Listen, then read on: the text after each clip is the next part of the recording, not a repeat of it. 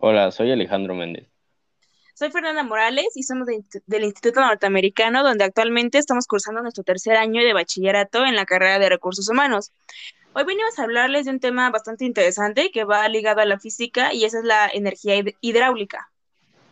Sabemos que la energía hidráulica se obtiene del aprovechamiento de las energías cinéticas de la corriente del mar y que, bueno, puede obtenerse en este caso y llevarse a cabo por molinos de agua, centrales hidráulicas y la energía marina. La energía marina, pues a grandes rasgos y por lo que tengo entendido, pues consiste en poner turbinas enormes que al momento de activarse y conseguir el movimiento de mareas, al subir y bajar, pues se convierte en energía eléctrica. Una pregunta clave que creo que es la más importante y que va a abrir el punto de debate a mi parecer es que ¿podría el mar convertirse en el principal fuente de energía renovable? Y también si tú estás a favor o en contra de esta energía. Bueno, el primer punto que quiero recalcar es que vamos a estar hablando pues mucho o usando el concepto de energía renovable y, creo yo que muchas personas pues no entienden o no saben cómo definir ese punto.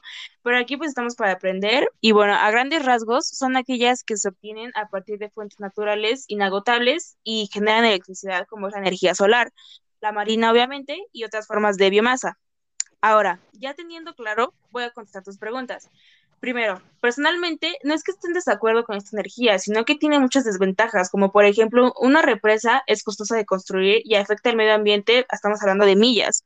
Es posible que las aves y los peces pues no puedan alimentarse o migrar como de costumbre.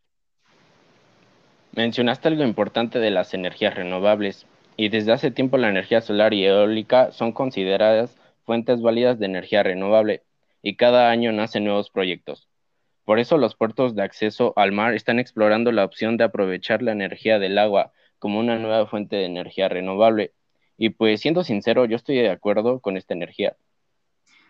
Bueno, ok, entiendo ese punto, pero las presas mareomotrices solo proporcionan energía eléctrica durante 10 horas al día, o sea, no estamos hablando de ni la mitad del día y no mencionando que no hay muchos espacios adecuados para diques de marea. Dejando a un lado lo negativo, esta energía es totalmente segura, no genera residuos tóxicos y por lo tanto es limpia y respetuosa con el medio ambiente. Además, a diferencia de la energía solar que depende de la situación del cielo, la hidráulica no depende diariamente de las lluvias para producir electricidad. Es una energía muy estable. O sea, las instalaciones de este tipo de energía pueden tardar años en construirse debido a su tamaño e impacto. Además, generan un gran impacto visual y estructural sobre el paisaje costero. O sea, para mi, a mi parecer, tiene una desventaja preocupante. Sabemos que México es uno de los países más ricos en flora y fauna a nivel mundial, y la construcción de presa de marea es necesaria la instalación de un dique, o sea, modifica el estado natural del lugar en donde se encuentre.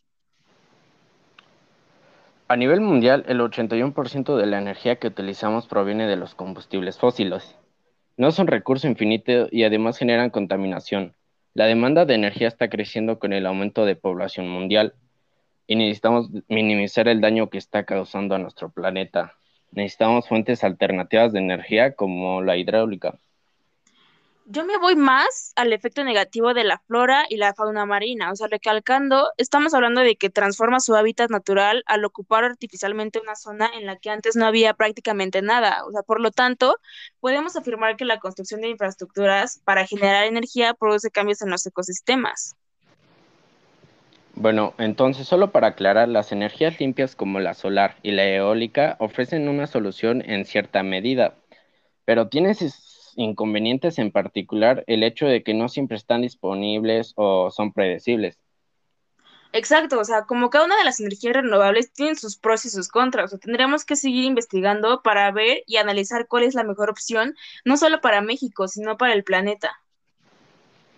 Y bueno, este tema es bastante extenso, pero concluyendo con la parte en contra y a favor, mientras dicha iniciativa se desarrolla, los problemas y las desventajas de la energía hidráulica seguirán presentes en zonas en las que se encuentran instaladas sus enormes este, infraestructuras. Y por ejemplo, o sea, por lo tanto es necesario encontrar pues una alternativa rápida y clara y claro, ¿no? Pues eficaz que permita eliminar los aspectos negativos pues de esta energía que pues hasta ahora es considerado uno de los tipos de energía renovable, así como la eólica, la solar y pues como ya habíamos mencionado, pues las de biomasa. Esperemos que este tema les ayude en un futuro y que resolvamos cualquier duda que pudieran tener. Les agradecemos por la atención y el tiempo prestado. Gracias. Yo soy Fernanda Morales Medina. Eh, yo creo que uno de mis mayores miedos es el mar, morir y tal vez decepcionar a las personas que quiero. Las personas que me motivan en mi vida personal principalmente es mi mamá y mi hermano mayor.